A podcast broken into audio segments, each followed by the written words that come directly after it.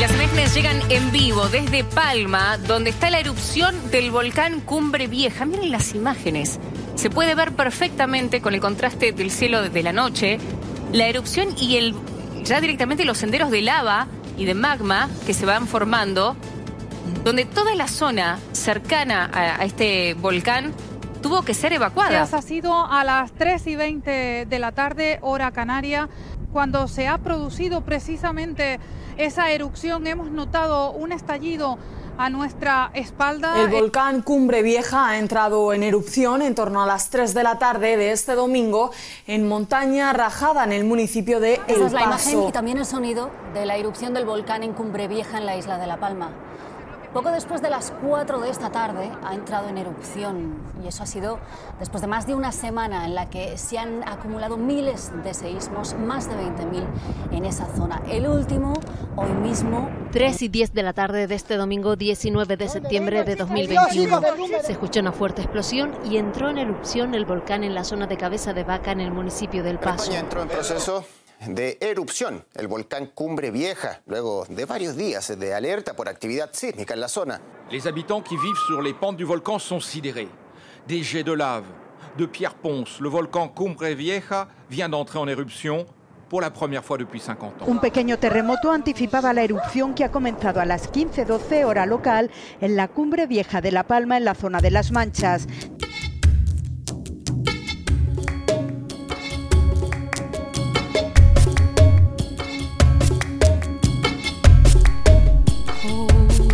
Bienvenidos a Tiempo de Viajes. Somos Iván y Nuria y este es el cuarto capítulo de la segunda temporada. Y hoy os vamos a hablar de un tema que creemos que está de actualidad, que son... Los volcanes. Pues la verdad es que nunca habíamos visto, al menos aquí, en estas latitudes, un seguimiento tan minuto a minuto de lo que es una erupción volcánica.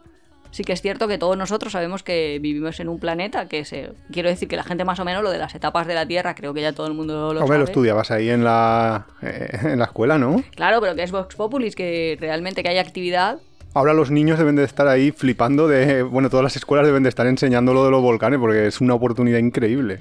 Sí, la verdad es que por lo menos en estas latitudes, porque hay otros donde es Claro. frecuente erupciones Bueno, volcánicas. y o- nuestros oyentes de Sudamérica probablemente estarán diciendo de qué están hablando estos, chicos. señores. Es que no puede ser. No, os lo explicamos. Lo que ha pasado es que en una de las Islas Canarias, que es una isla que está en África pero pertenece a España, eh, ha explotado un volcán. De repente ha empezado a tirar lava. Seguramente habrá salido en las noticias de todo el mundo. Imagino, porque De hecho, es no ha explotado, ha entrado en erupción. Oh, eso nos lo puedes explicar porque tú eres la, la friki de, de los volcanes, ¿no? De esta casa, por lo menos. De hecho, yo no tenía este friquismo por el vulcanismo. De... Y ahora se está poniendo como de moda los vulcanógrafos y saber un poco más de. ¿Vulcanólogos? Sí. Bueno, sí, hay vulcanógrafos que son. Ah, ¿existen vulcanógrafos? No lo sabía. son, son detectores, son sexores. Ah, No- vale, vale. no Pensaba que la persona, no persona... Vale, vale, vale. Eh, pero ahora estaba como medio de moda, ¿no? Saber esto de las erupciones volcánicas, ¿cómo van? ¿Qué es lo que pasa? Yo creo que Claro. la parte básica, básica uno de Bueno. el planeta Tierra tiene núcleo, manto y corteza. Lo que... Vox Populi. Claro, pero lo que decíamos antes, para nuestros, nuestros oyentes de Sudamérica, es que en España están las televisiones, todos los informativos a toda hora, tienen ahí una pantallita en pequeñito de- en directo desde el volcán de La Palma. Sí, sí, nosotros ponemos la tele y siempre está como el- la pantalla pequeña. Sí, la pantallita pequeña ahí en la televisión, con lo cual también es cierto que a- afortunadamente no ha afectado a nadie, no, o sea, no hay daños personales. O sea, no ha habido ningún muerto todavía. Ningún muerto, ni heridos, ni nada. Joder, todavía, ¿vale? Una perspectiva muy halagüeña, Nuria. Pero sí que ha, ha hecho bastante destrozo en la economía de, de La Palma, que es una isla muy pequeñita. Es una isla que se basa en el cultivo del plátano y, y de- claro, el daño de los, a los cultivos, pues obviamente, y a las casas, que creo que el último recuento estaba cerca ya de las mil viviendas destruidas. Ah, sí, iba a decir yo 800, ya iríamos Mm, por mil, yo- claro. Sí, hoy han dicho 900, mucho. Con lo cual, pues ahí sí que hay daños económicos bastante grandes que tendrá que, que resolver el Estado de alguna manera. Esperemos, esperemos que haya Estado para algo. Claro, yo creo que desde el punto de vista de un viajero, que mayormente... Claro que es a lo que vamos Sí. aquí. eh, tiene como esa doble vertiente. Nadie niega que es eh, hipnotizante, no sé cómo diríamos. Sí, el otro día un amigo nos dijo ahí de estoy hipnotizado con las imágenes que, del que volcán. es súper bonito, que tú lo ves y es el poder de la fuerza de la Tierra. El fuego. Sí, y a nosotros ahí como especie supongo que nos llamará la atención, bueno, a nosotros y a los animales. Pero por otra parte, no tenemos que olvidar que hay una desgracia humana para muchas personas Claro. que nos pueden estar oyendo, que todo nuestro cariño a las personas que pueden estar sufriendo esta situación. Claro, que es nosotros que- estamos maravillados de que bien el volcán, o que bien la lava lleva al mar, o que bien hace una nueva Es que esa es, la, caldera, o, o hace... esa es la parte B de todo esto, que claro, que hay personas que están ahí pues su- sufriendo. Y de hecho ese debate se está dando ahora mucho en la televisión. Y de hecho hay un debate que a nosotros nos implica mucho como viajeros, que yo también quería pre- pues, Presentar en este presentarlo, programa, ¿no? preguntarme, que es si es lícito, ético, moralmente bueno o malo el visitar lugares como el volcán de La Palma en estos momentos. Porque nuestra ministra de Turismo, atención, el primer día que explotó el volcán dijo, esto va a ser muy bueno para La Palma porque van a venir muchos turistas. Claro, tuvo que rectificar sobre la marcha porque, claro, estaba la gente del Es cielo políticamente desalojada. incorrecto, pero yo creo que sí que va a traer muchos turistas. Pero bueno, Sin vamos duda. a centrar un tema pero de vale, debate pero que vale es, la pena. O sea, quiero decir... o ¿Existe sea, turismo viajero? Existe, sin duda, de volcanes y de toda la vida. O sea, y- turismo viajero quería decir turismo de búsqueda. No, ya me imaginaba que querías decir eso. Pero la cuestión es, ¿es lícito visitar lugares que han sufrido una devastación o un problema de este tipo? eh, ¿Por qué no iba a serlo? Quiero decir, argumentame en contra para que yo... Pues hay mucha gente que lo que dice es que el lugar está siendo objeto de una gran devastación, está siendo objeto y no es momento o no es el lugar de un espectáculo o no lo deberíamos de ver como un espectáculo, sino que debería de verse como una tragedia. Entonces, su visión es, este lugar es un lugar que debería de ser zona catastrófica, deberían de darnos ayuda, pero no debería de venir la gente a hacer fotos al volcán o a... Ya, yo creo que la diferencia, por ejemplo, es a nadie después del huracán Katrina se veía atraído por ir a ver la devastación que había generado un huracán, Estoy- por ejemplo. Estoy súper seguro de que sí. Bueno, a lo mejor sí hay gente que le gusta gente. ver casas arrasadas o como que... De hecho, sí, tiene una parte. Yo es que estoy seguro de que sí, porque los humanos somos curiosos en general y lo que buscamos es cosas diferentes, especialmente los viajeros. Buscas un poco la diferencia, eh, lo que no estás acostumbrado a ver, lo que no tienes en tu casa. Entonces, yo creo que sí, que incluso con tragedias como un huracán después de una devastación grande o, por ejemplo, el tsunami del, del sudeste asiático, yo estoy seguro de que había gente que iba a ver cómo había quedado toda Hombre, la zona, de o hecho- incluso la zona que había conocido antes, ver cómo estaba ahora. No, pero de hecho la zona cero en Manhattan, donde las Torres Gemelas estaban Sí, en el por World ejemplo, Trade era un lugar eh, de- ahora es un lugar de peregrinación. Sí, Quiero decir, sí. todo el mundo va a Manhattan y lo ve. Claro, no, no vas a dejar de ir a verlo. Claro. Lo que pasa es que ahí a lo mejor ya está el matiz de que se ha convertido ya en un museo. Es como, por ejemplo, eh, los campos de concentración nazis. eh, son ahora mismo museos y lugares de, de la memoria para que la gente no olvide lo que pasó. Pero imagínate haber ido a ver un campo de concentración como por turismo, como por, no sé, ocio. Yo creo que nada porque no más se acabar. pero en ese momento. Es, ahora, que yo, es que yo creo que hoy en día ahora la tú gente pones, sí, tú le pagas una visita, ir a visitar, o sea, 6 euros por entrar a ver un campo de refugiados y cómo están en las casitas esas, que nosotros de hecho lo vimos, Sí, no lo me malo es que, dónde era. Sí, lo malo es que seguramente habría gente Y habrá que lo gente ¿eh? iría. De hecho, hay, hay un cierto tipo de turismo que también es muy polémico, que algún día a lo mejor podíamos... ¿Haciendo amigos ya aquí? No, no, no, no. Eh, es, bueno, vale, sí, quizás eh, los que practiquen este tipo de turismo, entre comillas, que es el visitar zonas empobrecidas, como por ejemplo ir a ver una favela en Río de Janeiro, pero en plan un tour. O sea, una empresa que te lleva y te mete dentro de una favela para que tú veas cómo es Y una te favela. así comen los pobres. Arroz con Sí, legumbres. Sí, sí, sí, eso existe. Ah, interesante. O sea que, no sé, ¿qué dices? Bueno, vale. Que yo estoy a favor de que tú vayas a ver una favela, pero vete, pues hay opciones, por ejemplo, de couchsurfing, que a veces Sí. eh, la persona está dentro, o sea, vive dentro de una favela, entonces pues vas ahí, pues lo ves. Nosotros, por ejemplo, me acuerdo que en Río de Janeiro cruzamos por una favela con un autobús, o sea que lo llegas a ver porque estás dentro del autobús y... bueno, si ves, tienen la opción pero- esa de que un coche te lo... Pero de hasta llegar al punto de Ya, pagar por ir a en ver... lugares... Como si fuera un zoo, no sé. Quiero decir, es lo que tú has dicho, el humano es curioso y hasta en lugares sacros o de culto. Porque yo me acuerdo que hay una opción turística en Nueva York, que ahora me ha venido a la memoria porque estábamos hablando de lo del World Trade Center. Sí. Eh, hay posibilidades de ir a ver una misa gospel. Y para ti es una Sí. misa gospel, pero para las personas que están allí reunidas es su acto sacramental del domingo. Claro, claro. Quiero decir claro. que ellos están ahí, no, que no es un teatro, es la diferencia entre un espectáculo y algo. Entonces, eso son peculiaridades de la como el extraño equilibrio entre me gusta ver o estoy infiriendo en lo que para otros es una actividad de Que precisamente diaria. eso, mucha gente que distingue o que quiere hacer la distinción entre viajero y turista, a lo que se refiere muchas veces es a eso, es ha llegado ya un punto, porque en realidad lo que el- yo lo- el problema que veo no es en yo soy viajero, yo soy turista, no, no, es yo utilizo una cosa que se llama industria turística de una determinada manera o de otra. El problema es la industria. Y hay veces que la industria ha llegado a hacer barbaridades como esa, como lo de visitar favelas, visitar una iglesia gospel, porque Bueno, pero yo, que... yo levanto el mea culpa. Yo he ¿El hecho qué? turismo de cosas súper raras. Sí, Quiero duda. decir que yo- Como por ejemplo, a ver... No sé, así, confesiones Nuria. Pues yo me he pasado toda la noche esperando en la puerta de una catedral en Barcelona para Madre ver mía. casarse una infanta. Madre mía. Pues, ¿por qué? Pues por estar allí. ¿Qué sentido tiene ver ahí a la gente? Ninguno. ¿Es una actividad turística? Sí. Hombre, Básicamente, no, no es una actividad genera turística. recuerdos. En realidad, en realidad no es una actividad turística. Bueno, podrías... Claro que es una actividad Sí, turística. pero tú no pagaste por ello. es ¿no? lo mismo que ir a No- ver un zoo, solo que vas a ver los trajes que llevan las señoras o vas a ver quién está y quién no está. Es exactamente igual. No le veo yo diferencia. En vez de ver elefantes, el zoo de ves- Nueva York, la boda de la infanta Cristina. Lo veo exactamente Madre igual. mía. Tú estás allí y vas viendo cosas de excursión. Fricadas, Nuria. No, quiero decir, pues así, un montón de cosas, que podríamos decir un montón. Algunas de las que me avergüenzo, algunas que me dan risa, algunas que pienso, en ese momento de mi vida La de- no hacía esa reflexión, entonces a lo mejor incluso no lo veía. La- pues si la- me pasa a mí, le puede pasar a cualquiera. La de ir a ver a las una boda de una infanta, ¿esa es de las te, te avergüenzas o no?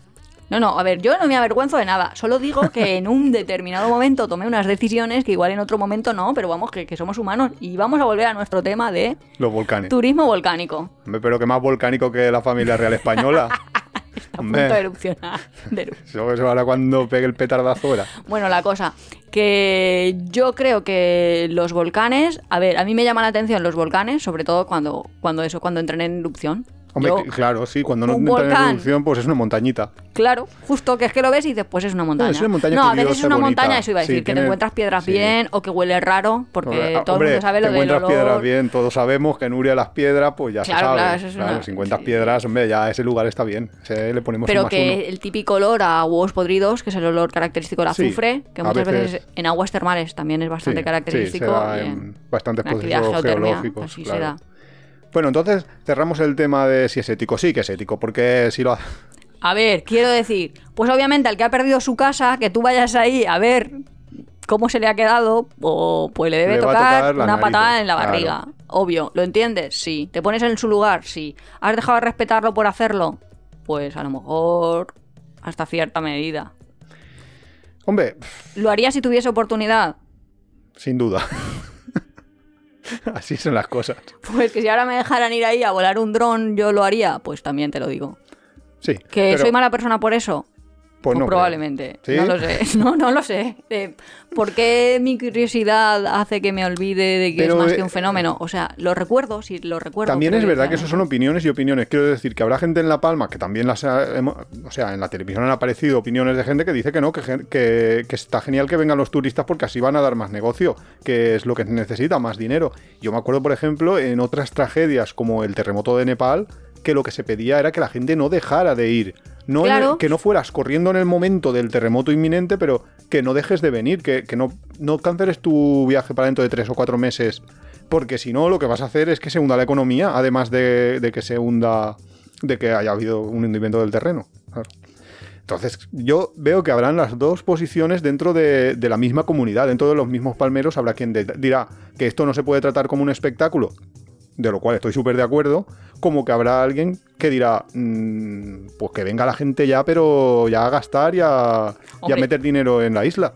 Lo que sí que tenemos que decir es, mm, vale, pero es un tipo de turismo actualmente no, exes- no exento de riesgos. Vale, esa es Porque la esa es otra fase, cosa de si ahora los turistas empezásemos a ir en masa, puede ser que llega un momento en el que es necesario, pues por la emisión de gases, justo una evacuación y claro, lo que tampoco puede ser es el Titanic. Que quien esté pagando más consiga irse de la isla y quien no se queda y muere. Mm, eso sería totalmente fuera de lugar. Exacto. Y ilícito. Entonces, quizá que- no es el momento. Claro. mm, Igual que con los vuelos, te puede pasar que tú tengas un vuelo de entrada y que luego no tengas vuelos de salida. Quiero decir que no vas a saber durante te cuánto puedes tiempo quedar sin opciones, estar- claro, sin duda. Claro. Va a estar activo. O sea que hay que tener cuidado y sobre todo que cada uno debe de asumir sus propios riesgos. Lo- los riesgos bueno, sus propios riesgos y hablarlo con la pareja. Vale, los riesgos comunitarios. Si no le hacéis un buen seguro, oye, y ya está. Yo No. por qué lo digo. ¿Por qué lo dices? No, por eso, porque hay gente que luego se muere que digo, yo soy la novia, se ha muerto así y es que le doy dos tortas luego al cadáver. Pues eso Lo mato. lo pienso. Sí, me solidarizo yo con esas chicas. Bueno, el caso. Que un poco lo que veníamos hoy a contaros es los lugares donde podéis visitar volcanes. Ahora mismo el de La Palma está activo, o sea, está activo, cupiendo lava, pero... Está en erupción. Que O sea, además estamos... Hay muchos volcanes que están activos, pero tienen una actividad Sí. así como atenuada Yo o están digo- activos durante seis años, 20 a- llevan 20 años activos, pues bueno. Claro, yo, yo lo que digo es, activo es que está haciendo cosas. Que no está quietecito. No, no, está haciendo Pero bueno, cosas. este está haciendo muchas cosas, porque está haciendo una is- un trozo de isla nuevo, que eso es una cosa maravillosa que estamos viendo, que eso, además, Tenemos una día palabra a día- nueva, que es isla flotante o fajana. De- Vale. Eh. Una palabra que antes no escuchábamos y ahora lo oímos todos los días. Últimamente nos estamos acostumbrando a eso ya, porque primero la crisis económica nos hicimos todos economistas, luego vino la pandemia y nos hemos hecho todos aquí inmunólogos, Sí, sí, somos virólogos, ahora. y ahora nos llega el volcán y todos vulcanólogos. Esto, lo- los niños de, de dentro de unas generaciones va a ser la hostia. Esto va- van a tener ahí. Pero en fin. El caso es que tenemos eh, una serie de volcanes en el mundo que se pueden visitar, más seguros que el de La Palma, porque el de La Palma, claro, como ha empezado ahora la actividad, tampoco se sabe muy bien cuáles son sus dinámicas y pues si va a pegar un petardazo aquello, si va a soltar eh, gases venenosos, pero sí que hay- Nocivos o... Claro, pero sí que hay muchos volcanes que, pues más o menos, tienen una dinámica habitual de que se dejan, vamos, manejar por el humano, más o menos. Los humanos hemos llegado a saber qué hacen o cómo se van a comportar, aunque siempre son súper imprevisibles. Por eso os hemos dicho que cada uno, bajo su propio riesgo, que haga lo que le venga en gana. Sí, pero sí que es verdad que yo tenía ahí como mi lista de 100 cosas a hacer antes de morir.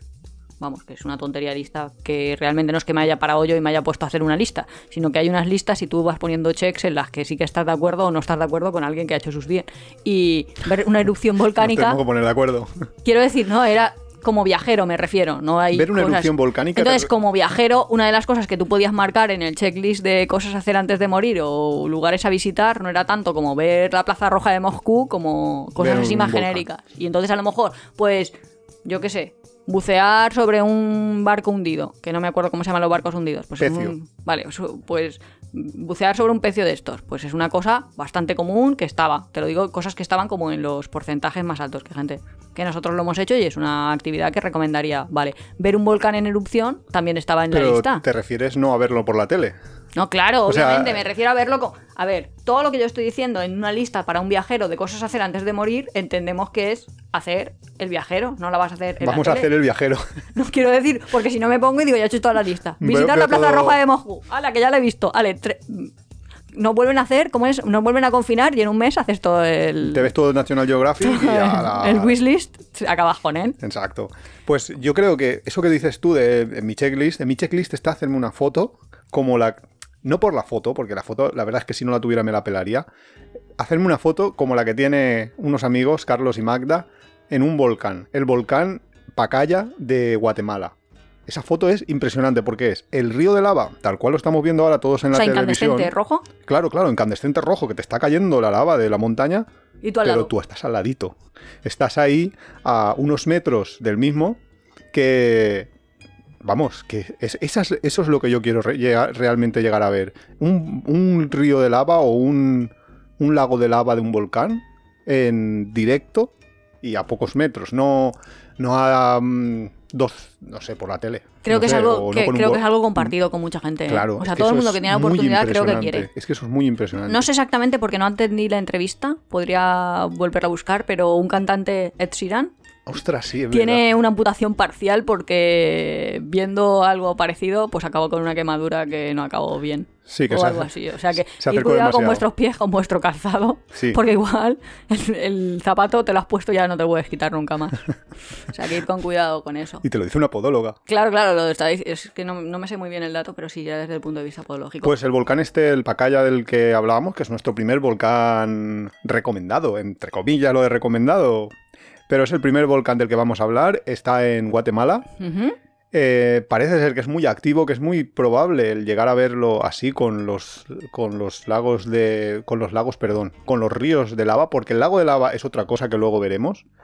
Y básicamente te tienes que mover a, a una ciudad, luego haces ahí como un par de horitas en un coche, un par de horitas luego de subir por la montaña y llegas al volcán. En solo dos horas de caminata tienes la oportunidad de ver ese espectáculo que la verdad es que Claro, porque uno de los problemas en La Palma, bueno, llámalo problemas, llámalo medidas de seguridad que está tomando el Estado, es que hay una zona restringida, que tú no te puedes acercar. hmm, Entonces, claro, normalmente pero entiendo, acercarte a un cráter activo, pues no vas a poder, obviamente, pero a lo que son calderas, a todo lo que es el caminito de lava, normalmente tampoco. pero entiendo Pero en que es- esa parte en Guatemala sí que es posible. Claro, pero entiendo que es por dos cosas. Por lo que, por lo que ahora mismo la zona de La Palma está como muy controlada para que no te puedas acercar. La primera razón es porque es súper reciente, lo que decíamos antes, de el volcán Pacaya o el volcán X del mundo, que están acostumbrados los locales a verlo erupcionar cada cierto poco tiempo o a que tenga actividad, es muy probable que ya se pueda prever cómo se va a comportar, pero este no, este estamos día a día diciendo, ahora tiene un río de lava, Ahora ha salido otra, una nueva Claro, colada. una nueva colada por aquí, un- Ahí, el cráter está el cráter a punto está a punto de romper, claro, con lo cual entiendo que lo que hacen por una parte las autoridades es el intentar aprender cómo funciona para poder prever y como no lo saben, pues no- obviamente no van a dejar que te acerques a hacer el tontico. Y por otra parte, que esto es Europa. Y aquí las medidas de seguridad, pues como que se faltan 14 pueblos, que a veces dices, mm, vale, que no somos niños, o sea, déjame arriesgarme hasta donde yo quiera. No, yo creo que sí está bien que haya medidas de seguridad. A mí me da Más igual. que confiar en la propia yo confío en sentido Darwin. común. Yo confío ah, en bueno, en Darwin. Darwin sí, porque en el sentido Sí. común de los de la gente. Sí, es oye, que, que si, la, si hay determinadas Pero- ramas de la especie que se tienen que extinguir, pues. quizá Volcanes en erupción. Un volcán. Yo ahora que sigo a esta a la red Geo Chile esta, Sí, porque ya, ya digo que se ha hecho una friki ahora de los volcanes, porque aquí estamos haciendo el A curso ver, de acelerado yo siempre era un poco friki de los terremotos porque nosotros vivimos eh, en la unión de dos placas tectónicas. Quiero decir que somos de Alicante y que por aquí, Sí. pues sí, eh, estamos ahora bastante al sur y sí que se notan terremotos. O sea, yo he vivido un montón de terremotos a lo largo de mi vida, de los Pero que he muy, muy pequeños. Muy. Pero los llegas a sentir. Sí, pero. Y eso me pasó la primera vez en Alicante. En Valencia, por ejemplo, no me pasaba. Pero luego también hemos vi- vivido otros terremotos en otras zonas. Sí, pero eso te iba a decir que en México, por ejemplo, Sí, en México. que nunca hemos tenido. Nosotros fuimos. Pero de- era un 5-9 rater. Claro, pero nosotros fuimos así, un mes o a un México. 6-4 el día siguiente. O sea, eran No, cosas así no- no sé exactamente, pero que nosotros en México hemos estado un mes y solo en un mes en México hemos tenido un terremoto mucho más fuerte que cualquier terremoto que hayas podido tener en, en Sí, Alicante en pero toda bueno, tu vida. también es que el DF, o sea, la Ciudad de México Claro, también sufre muy- terremotos. Sí.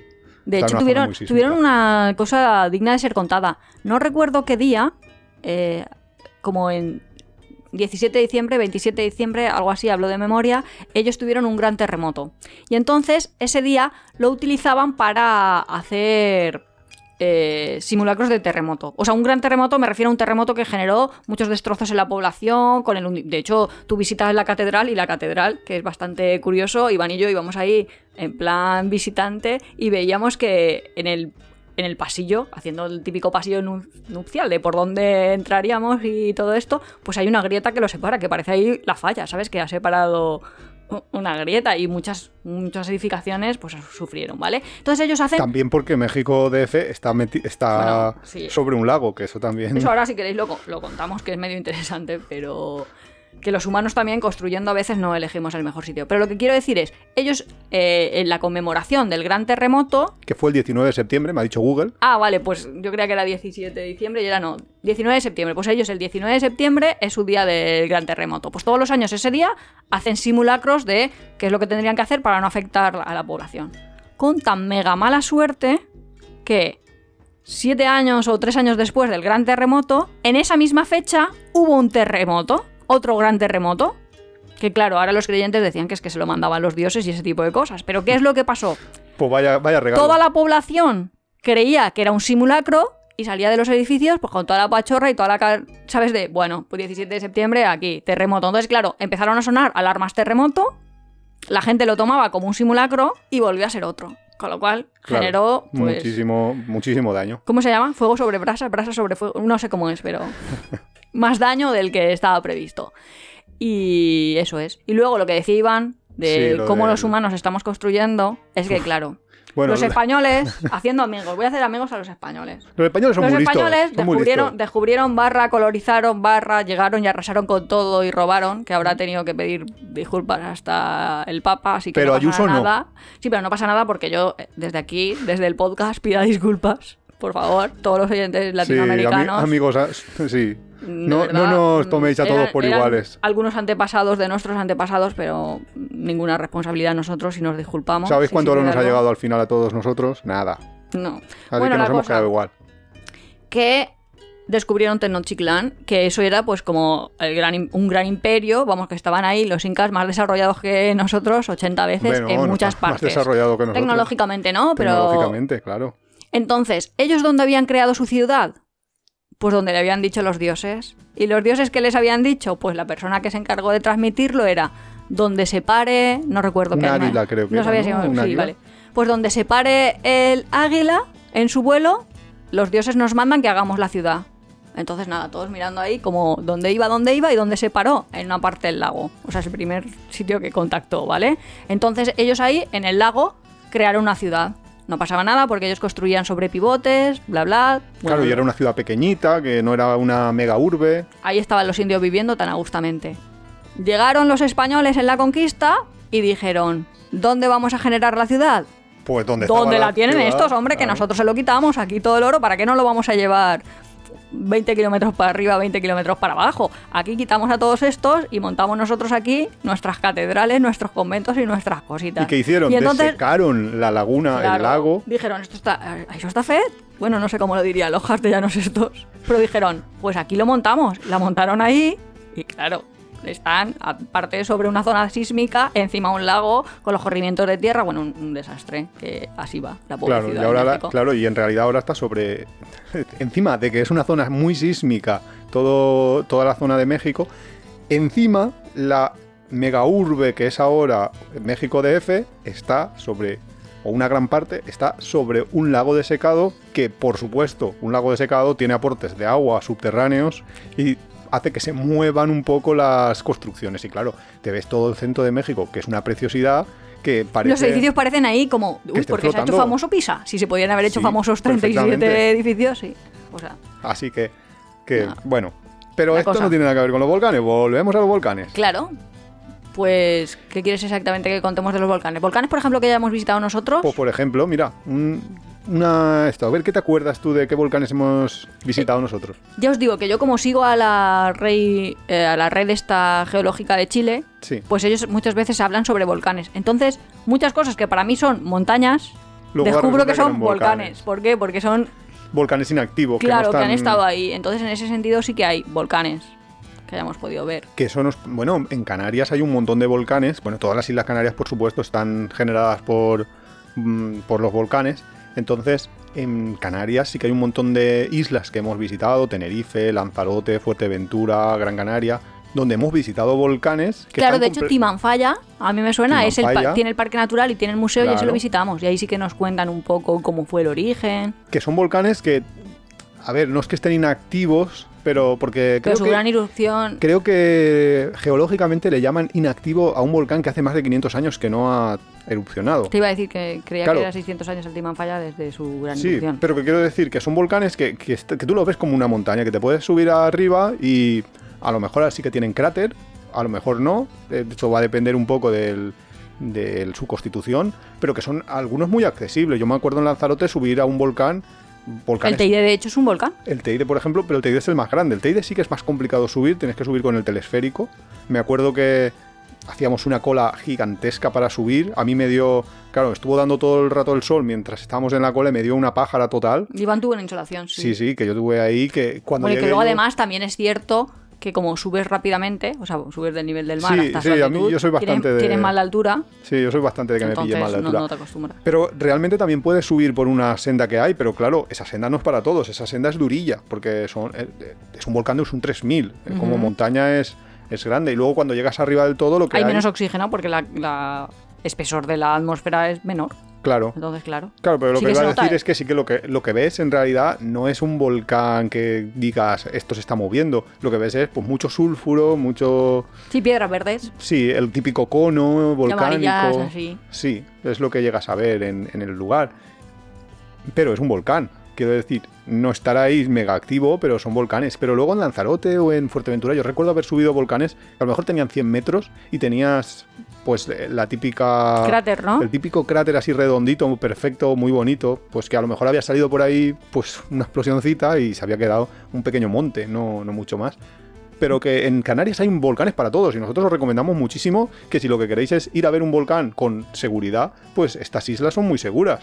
La Claro. Palma ahora mismo, pues un poquito con Ya, cuidado, pero- pero... las otras. Tiene bastante sentido. Si quieres más seguridad, pues cogéis las más antiguas. Quiero decir, Claro. eh, yo antes creía erróneamente como que todo el mundo sabe que las, o al menos todos los niños españoles sí que saben, porque lo ves en el colegio en primaria, que las islas volcánicas se habían generado la erupción de volcanes, ¿vale? Pero yo creía que era un gran volcán, no sé, estoy hablando yo de niña, ¿sabes? Igual tenía 10 o 12 años cuando lo veía en el colegio, pues yo creía que estallaba un volcán, eso empezaba a tirar piedras, piedras, piedras, unas iban para la derecha, otras para la izquierda, otras para arriba, otras Una para abajo. caía un dinosaurio en y la eso cabeza. me generaba siete islas, ¿sabes? Pero con la super explosión generaba islas pero de una única. Pero no, no funciona así. Funciona que hay un punto de conexión magmático, o sea, del de, el manto de la Tierra hacia el exterior. Entonces, en mitad de la placa, porque no es una unión entre placas, es en mitad de una placa, encuentra una fisura y sale, y entonces va creando. Entonces, sus islas más del este, de geología no tengo ni idea, pero en plan Lanzarote, o todo lo que esté así más pegado al continente africano, más antiguo. Entonces, esos volcanes, más posibilidades de hacer turismo más seguro, o sea, que no te estallen. Y de hecho, en la línea del tiempo, nosotros probablemente no lo veremos, o igual sí, pero no- probablemente no. No llames a la mala suerte. Pero a lo mejor más hacia el oeste, más hacia meter, metidas en el Atlántico, en algún momento saldrán nuevas islas. Sí. Bueno, de hecho, estamos, lo que decíamos, estamos viendo crecer una isla. Sí, estamos Es viendo curioso. crecer una isla, pero podía haber una... Es- claro, podía haber habido un, un volcán un volcán submarino que, justo, que que, podría haber salido desde el propio que hubo Riff. un que volcán es- claro que, que el precedente de la erupción de la Palma es que hubo un volcán hace pocos años submarino que veíamos ahí como hacía com- como, el agua como si entrara en ebullición y salían pequeñas pequeñas piedras Pedrolo, incluso pero claro no llegó a cuajar no llegó a ser lo suficiente como para montar una isla que hubiera sido precioso ver eso pero pero bueno sí que es cierto que, por ejemplo, en Tenerife, el Teide, sí que te hacen la típica demostración de cómo está caliente el- la, la tierra, el manto, o sea, el manto, La no, corteza. la corteza de la tierra, como que te hacen un huevo hervido dentro, te, te lo meten ahí. No, un huevo frito, ¿no? No, es un huevo hervido, yo me Ah, no, acuerdo. sí. Yo lo que sí. recuerdo es un huevo hervido enterrándolo en la tierra. O sea que sí que, sí que tiene cierta actividad, pero no, desde luego no es una actividad mm, que, te, que digas, esto me va a explotar aquí y de repente me va a empezar a, a salir ríos de lava y me va... Donde sí que vimos actividad, y eso también lo hemos visto, es en Islandia. Eso estaba diciendo, y eso estaba pensando. De, yo huevos hervidos, yo he hervido huevos en Islandia. En Islandia, pero por el agua caliente. Es que nosotros cogíamos un calcetín, poníamos los huevos crudos, los metíamos en el agua con un palito nos esperábamos y cenábamos Y cenabas. tranquilamente. Sí, sí, tranquilamente. Que eso mola un montón, poder cenar huevo de... Huevo hervido por el hervido. volcán. Bueno, en De- verdad por de el agua calcetín de Román. pero sí. Eso es lo malo. No, no, pero era interesante, ¿no? De aquí la energía la pone la tierra. Sí, sí, sí, nosotros no. El caso es que sí, en Islandia es un, otro sitio donde tienes un volcán que no te voy a pronunciar el nombre porque eso es Oh, imposible. Pero ese en 2010 generó un montón de problemas. Sí. Más que nada porque cortó todo el tráfico aéreo europeo y entonces ya era como a todo el mundo de una manera o de otra había visto... Pues sí, el Ejafayuskulu, Es- ese la lió, la lió parda porque empezó a tirar cenizas y humo y, que, y claro, y por el- los vientos se vino hacia Europa y cortó el tráfico aéreo de toda Europa durante, no, no sé si días o semanas, pero sí lo tuvimos cortado. Y ahora mismo, de hecho, en Islandia hay un volcán activo que justo antes de que La Palma eclipsara todo, estaba, eh, no sé cuántas semanas llevaba o incluso meses, que está relativamente cerca de la capital de Reykjavik y que estaba todo el rato escupiendo pues eh, también como el volcán de La Palma, que estaba montando todo el rato coladas y por las noches la gente se subía a las azoteas de sus casas y se hacía... A verlo, ¿no? No, y, y hacía fotos pues con, con el volcán de fondo, que pero es que desde tu propia casa, de tu capital del estado, o sea, imaginaros en la capital de vuestro país, Sí, ver un volcán habría- ahí que esté cayendo de la lava. Aires. Claro, es una cosa impresionante, es bastante... Es bastante impresionante Islandia. Islandia es recomendable en todos los sentidos. Pero ves, sí que, han, sí que ha recibido un montón de turistas por lo que podríamos llamar Sí, actividad geotermal. Si no me quieres decir por, Por el volcán volcanes, a veces por el volcán y por, por y las por aguas toda la termales y todo actividad eso, que pero sí, tiene sí que realmente. Exacto. Y Hawái es igual, ¿eh? Hawái, claro, Hawái es el lugar, Hawái es el lugar donde si tienes dinero debes de ir para ver volcanes, porque es el lugar donde es 100% seguro que vas a ver eh, ese tipo de actividad de que te vaya cayendo la lava, donde el volcán está súper activo. El Kilauea es que es un volcán, Que la wea. eso no era Kilauea, eso era Cucamonga, Recuerda a mí lo de. lo del campamento este de la película. No, pero sí, el volcán de Kilauea es, es un volcán súper mega activo. O sea, De hecho, está activo actualmente. Está, está ahora activo, ¿verdad? Porque- De hecho, está en erupción. Pero es que está siempre, o sea, es que la gente va a Hawái porque ya sabe, la gente que quiere ver un volcán en activo porque sabe que lo va a ver. Es que es una cosa como matemática. Claro, lo que yo pienso es, ostras, si pudiese elegir, viviría en una isla volcánica. Y ya sé que la respuesta es no, porque de hecho yo tomé esa decisión en mi vida.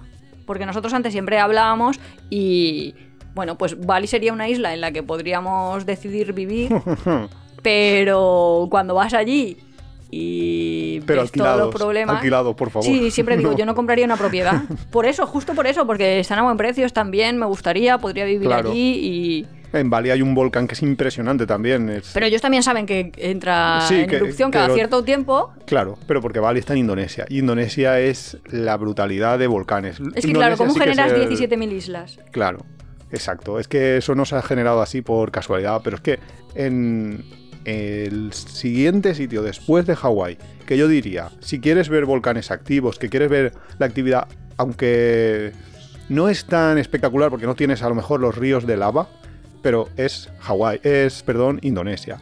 Indonesia tienes volcanes como el Bromo o el Ijen que están siempre activos, Bueno, pero son Están activos seguros. muy parcialmente. Claro, pero no, claro, claro, claro. Parcialmente lo que digo es, no, no te está cayendo el, el río de lava, pero tienen actividad. Cuando subimos nosotros al, al Ijen, eh, el Ijen es un volcán que tienes que visitar porque ves un, tienes que visitar por la noche porque ves un efecto que es el fuego azul, que es generado por determinados gases en combustión. Pues todos esos gases están todo el rato saliendo. Esos gases no son, claro, y por la noche es cuando los ves, no, no es por el día.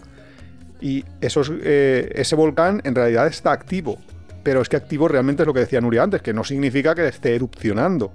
Es simplemente que tiene una actividad eh, geotermal, geo- geológica, que le hace susceptible de que en cualquier momento, cualquier día, pegue un petardazo y la líe. Pero ves, en el Illen sí que tuve yo. Esto que estábamos hablando al principio de un conflicto ético entre hasta qué punto tiene sentido que yo esté visitando esto. Como, porque allí hay trabajadores. Claro. Y los trabajadores están en unas condiciones mm, rozando lo infrahumano o, y rozando la semi-esclavitud. Quiero decir que son gente que suben En realidad no, no están rozando la semiesclavitud porque ellos son completamente, y entre comillas, libres de trabajar o no trabajar. No, no les. Vale, pues sus, es condicio- el sistema el que les ha, condiciones les ha hecho. económicas les lleva a trabajar en Claro, una situación de insalubridad total. Quiero decir, están expuestos continuamente a gases. De hecho, su esperanza de vida, y eso sí que hay estudios, está disminuida con respecto a otras poblaciones de su alrededor. Sí. Además de porque realizan un trabajo súper duro, porque básicamente venden el mineral que extraen. Bueno, no sé si lo venden, pero les pagan por peso, quiero decir. Sí, creo que para contarlo bien habría que contar la experiencia de, cómo fue eh, la visita a Ligen. Luego contaremos eh, la subida a Ligen, pero cuando tú llegas arriba del todo, ya hemos dicho que lo tienes que hacer por la noche porque la idea hay gente que lo hace por el día, ¿eh? Pero lo que pasa es que pero- no lo ves, no vas a ver el fuego azul porque el fuego azul Porque se ve hay solo tanta por la noche. solar que no, ve, no eres Claro. capaz de... Tus ojos El, no lo ven, el fuego azul es como unos destellos que vas a... Sí, es como una aurora, pero un pequeñito y diferente, pero vamos. Sí, la, la cosa es que cuando llega- llegas por la noche, llegas hasta la parte de arriba del cráter, el cráter es el típico cráter así como redondito y tal, y tú llegas a la parte de arriba y la cuestión es que puedes bajar hasta el cráter, puedes llegar a bajar al cráter para ver el fuego que está justo en el centro del cráter, está solo localizado en un... en En la una- zona más candente, digamos. Sí, en una pequeña zona del cráter. Vale. La cuestión es que el día que llegamos nosotros eran las 2 de la madrugada o las 3 cuando llegamos, no me acuerdo. Bueno, Lo no sé, por esa hora. por la noche. Nos dijeron que debido a que, porque ellos están constantemente midiendo niveles de gases, que no podíamos bajar hasta el cráter porque había demasiado gas y entonces era como perjudicial para la salud, que Que eso es lo que ahora estamos viendo en la tele, los que Sí. lo oigáis en directo, de cuando supere los 500 mil no sé qué. Bueno, en plan, si supera un determinado nivel, Sí. pues ya creen que es perjudicial para la salud y entonces no puedes Se acercarte. Claro, y de- incluso aquí en, en La Palma están desalojando gente que está en áreas que podrían superar esos niveles. La cuestión es que allí llegas al, al cráter, te dicen que No mm, puedes que seguir no puedes bajar no acerques porque- realmente tú ibas a hacer la excursión de bajar al, al cráter, lo ibas a hacer con una máscara de con una máscara protectora, no de esas de papel que estamos usando por la pandemia, no, no, de estas buenas que llevan ahí como dos pilo- dos cositas, como si estuvieras en la guerra, que parece eso la guerra nuclear, pues te bajas con una máscara de esa. Y de repente te ves que hay gente cargando de piedras a la espalda que está subiendo y bajando todo el rato sin mascarilla que eso es lo brutal del lugar, que dices, esta pobre gente, y, y lo bueno, entre comillas, lo bueno, es que ya no hay niños, que antes había niños trabajando. Ya, eso, yo Con sí lo que lo cual, veo en condiciones. Claro, aquello de es como... Pero es que no son, no son esclavos, son esclavos del sistema. Bueno, vale, porque pues son esclavos en dentro del realidad sistema capitalista, libres. pero es raro. La subida a Lillen fue realmente dura para mí porque en Bali, cuando justo estábamos saliendo de Bali, eh, estábamos buscando el autobús que nos iba a cruzar porque Bali eh, está súper cerca, es un pequeño ferry de una hora o incluso menos, 40 minutos, para cruzar a la isla principal, a la isla de Java.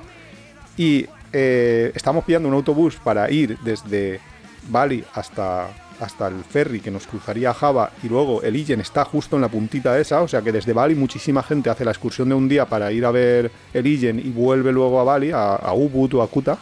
Entonces, buscando ese autobús, resulta que, no sé, qué, debí de pisar una avispa o muy cerca de pisarla, una avispa asiática de esas gigantes que me picó en todo el tobillo y mm, vamos, el dolor en el momento es indescriptible, nada parecido a una avispa normal de las que tenemos aquí en Alicante.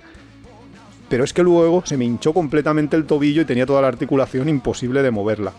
Con lo cual, eh, para mí, yo lo, que, lo único que quería era tumbarme a dormir, pero es que justo cuando cruzamos el ferry nos asaltó, como si dijéramos, un vendedor de excursiones para ir a Lillen y nos dijo que eh, tenía un grupo de otras dos personas y que si lo hacíamos con ellos nos hacía un precio, y la verdad es que era un precio brutal. Era nosotros el presupuesto que teníamos, no me acuerdo de cuánto era, pero es que era la mitad.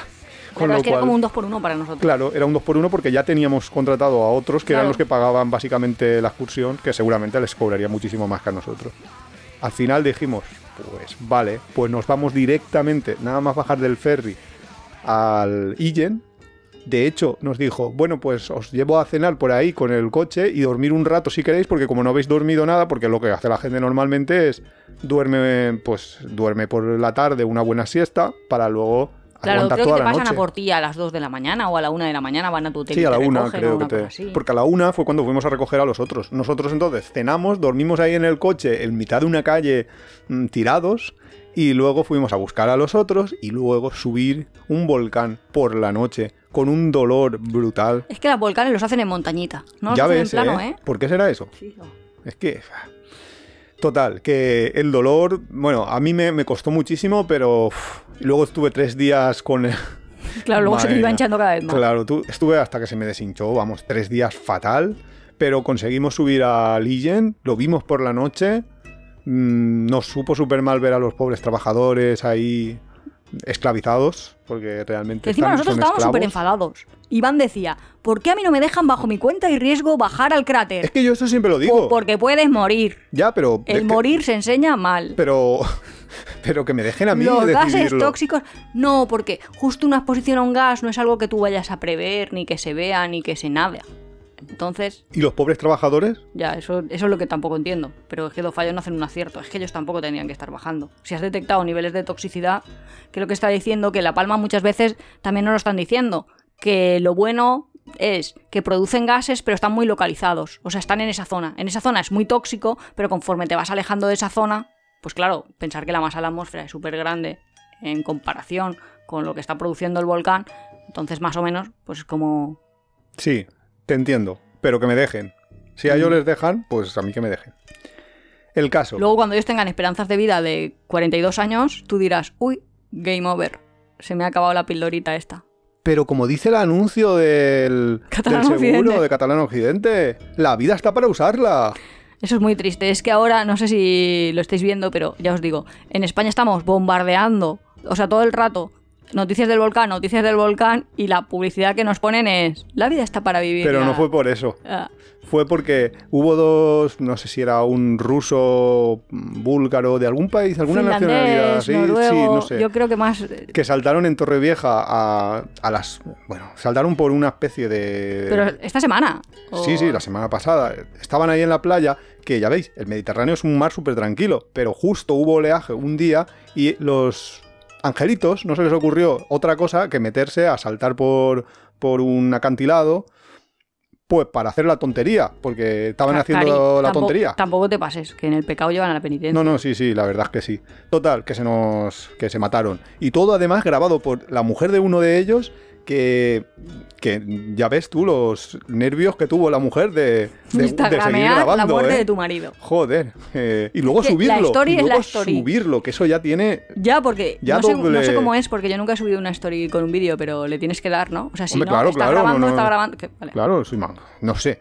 La cuestión es que justo después de la noticia de esta mm, muerte de dos personas que saltan por un acantilado para esto y se los lleva al mar, me aparece un anuncio de un seguro diciendo la vida está para usarla. Que está para dices, usarla. Madre que Hombre, pero eso es un parió". lema muy viajero. No, sí, sí, bueno, sí. vamos a hacer actividades, vamos a hacer cosas, vamos a Vamos a- ensanchar la vida, que decía un Vamos, profesor mío. vamos a usar la vida, ¿no? Yo tenía un profesor que decía eso de la vida no se puede alargar, uno nunca sabe cuándo va a morir, así que lo que tienes que hacer es ensancharla. Y ensancharla era llenarla de actividades. Llenar de vida la vida. Pues Vamos a saltar de un precipicio. Eso es como un lema muy viajero. El caso, que esto fue nuestra visita a Lillen y luego visitamos el Bromo al cabo de tres o cuatro días. Y el Bromo es otro volcán que está muy activo, pero este ya es más... mm, a ver, ¿cómo decirlo? El lo que vas es a ver como el fuego azul, es una montaña, Bueno, y las piedras son más raras, quiero La- decir que sí que hay ahí las de Lillen. producción de minerales. Sí, sí, el Lillen es como... Claro, y de hecho es por eso por lo que las van allí a extraerlas. El bromo no, el bromo es la típica caldera de volcán, redondita, perfecta, pero nadie puede bajar abajo porque se escucha Ah, el sonido que escuchas desde la caldera, desde arriba, es como agua hirviendo. Es ahí brrr, todo el rato. Luego en la edición os lo pongo, el sonido de- del bromo. Es un sonido brutal.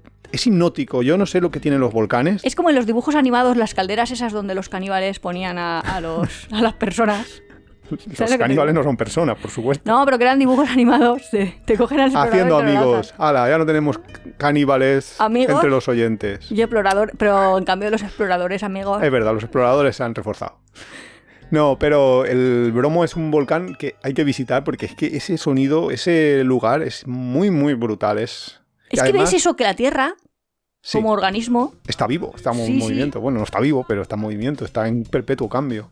Sí, sí, es. es y además la planicie donde está, porque el- es un parque natural que se llama Parque de los Volcanes, creo.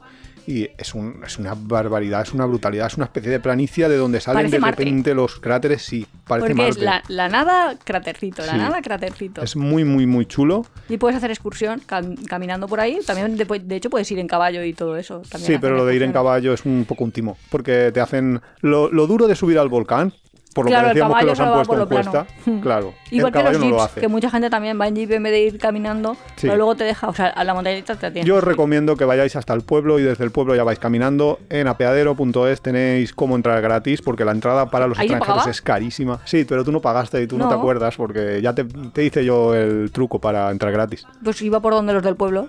Pues claro, es simplemente eso, pero tienes que saber Con que que tienes- sigas a las señoras. pero tienes que saber que tienes que ir por ese sitio y no por el sitio donde te han puesto en, gen- en grandísimo, entrada, genial, te lo vas a pasar súper guay. Hombre, pero que siempre un parque como es grande. Claro, es que no se le puede poner puertas al campo, eso es lo que pasa. Pero ese es el siguiente volcán que vimos nosotros en, en Indonesia. Pero tiene muchos más. Tiene el Mepati, creo que se llama, o algo así, Uf, que, Los nombrecitos ya. que esos están todavía más activos, que esos de vez en cuando pegan un reventón. Indonesia es el, es el país, yo creo, que más volcanes tiene y más activos a la vez. Pero hay muchos más, y muchos cerca. Italia, por ejemplo. En Italia, Hombre, el Etna. el Etna es un. Sí, es un. Es el, bueno, claro. Es un típico. muy sí. famoso. Y además que el Etna de vez en cuando te empieza. Lo que pasa es que el Etna no sé si se puede llegar hasta la caldera. No tengo yo eso muy claro. De puede. Yo quiero. Pues algún viajero, si nos está escuchando, que nos lo ponga en comentarios o que nos cuente si ha ido. Sí. Y luego otro volcán. Claro, este es súper. O sea, famoso porque para los ¿El vulcanólogos. Bueno, el Vesubio, sí, pero ese es un ejemplo de un volcán, de las consecuencias que puede llegar a tener un volcán. Que Que- fue todo lo que se visita en Pompeya. Ahí lo que pasó Claro. es que la temperatura subió muy rápidamente en muy poco tiempo. Entonces están pues los cuerpos calcinados que quedaron. Bueno, quedan los moldes que luego se, bueno, se hicieron Bueno, los moldes, escayola. sí, la- las personas en formato piedra. Sí. Sí, que eso es brutal verlo, es, es muy, muy, muy, muy impresionante. Yo creo que esa.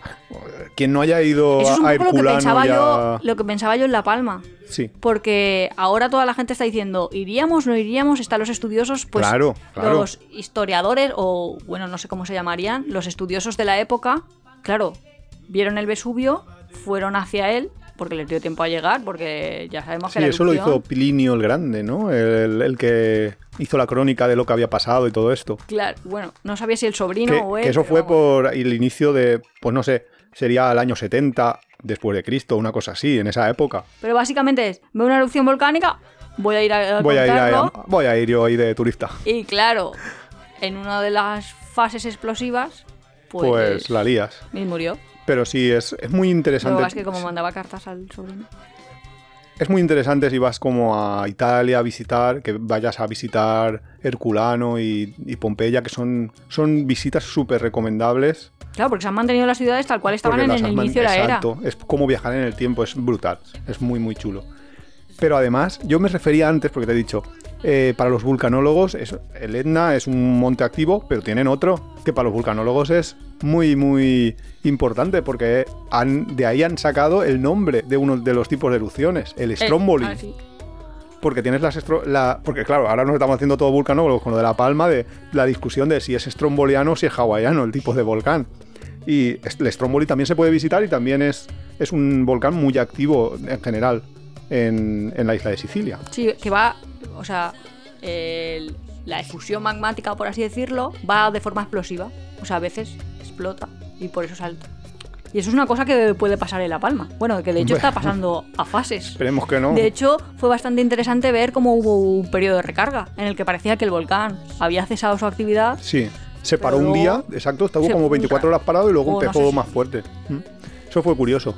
Y luego hay un, un fenómeno que a mí también me encantaría ver. Aparte, yo quiero la foto esa que habíamos dicho antes. ¿De Marga? Sí, de la colada de lava incandescente. en Guatemala o donde Eh, en sea. Guatemala o donde sea, me da lo mismo. Pero otra que me encantaría ver es el lago de lava.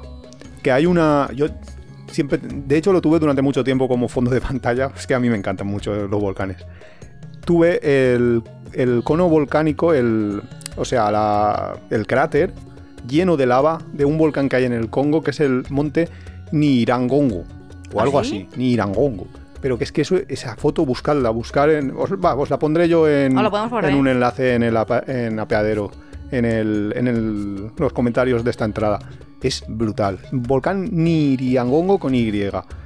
Es hipnótico. Es como si fuera un plasma ahí que se va moviendo la lava. Es brutal.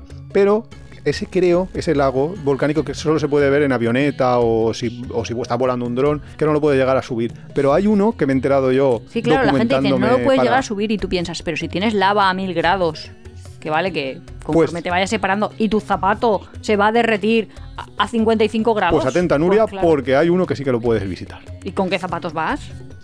Con unos Nike Over Hot. Sobre todo una espumita de esas que te debe aguantar cero coma.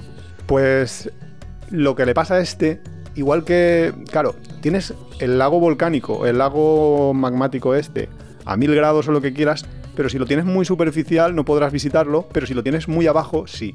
y Ah, hay un vale. volcán que está en Vanuatu, que es, me- esto me he enterado yo ahora documentándome, ¿eh? que a, a ver, que ahora nos documentamos ya en esta segunda temporada para, para hacer bien el podcast, que es el volcán Marum, que el volcán Marum sí que puedes subir andando y desde arriba del cráter puedes mirar abajo y ver el, el lago de lava. Las fotos son brutales. Yo eso quiero verlo algún día. Lo que pasa es que ir a Vanuatu es un pelín caro porque ¿Dónde está? en mitad del Pacífico. Son una de esas islas pequeñitas volcánicas que hay por ahí por mitad del Pacífico, de la Polinesia y todo esto. Mm. Y claro, aquello bastante... Pilla de mano, ¿eh? Sí, está bastante de Ryanair todavía no. Pero pondrán algún día. Sí, algún No, día. no, No, lo lo sé. Bueno, No, ese es otro de tema que tenemos que tratar en otro podcast. ¿cuál? De cómo hemos llegado al final de la energía barata. Ya, eso es Vamos verdad, a ¿eh? llegar al final de los Pero no van a hacer, no van a hacer aviones eléctricos. En otro, en otro podcast. Ah, pues nada. Hablando de actividad geotermal, de se nos está acabando el petróleo. Es que nosotros, ¿cómo somos? Solo somos tenants, ¿cómo se dice? Inquilinos para el planeta Tierra. Entonces dependemos de nuestro hospedador. Pues como nuestro hospedador le empiece a hacer como en La Palma, mal vamos a acabar. Así que yo creo que por hoy ya hemos hablado bastante. Dejamos que cada uno decida si quiere visitar o no visitar volcanes. Nosotros somos súper partidarios de que vayáis a las Islas Canarias, que a lo mejor a La Palma no ahora, pero Lanzarote es precioso, Fuerteventura es precioso, todas la las Palma islas. seguro que en cuanto Sí, pase La un Palma poco- ahora cuando se estabilice la cosa y empiecen Yo ya a que es un decir... compromiso viajero de vamos a ayudar a Sí. la reconstrucción de La Palma. Así que os dejamos soñando con viajes a volcanes.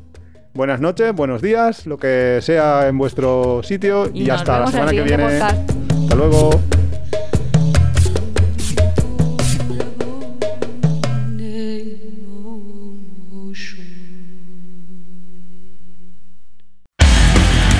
Te gusta nuestro podcast, apóyanos en las redes sociales, coméntalo, compártelo, nos ayuda a crecer y sobre todo nos encanta recibir vuestros comentarios y sugerencias.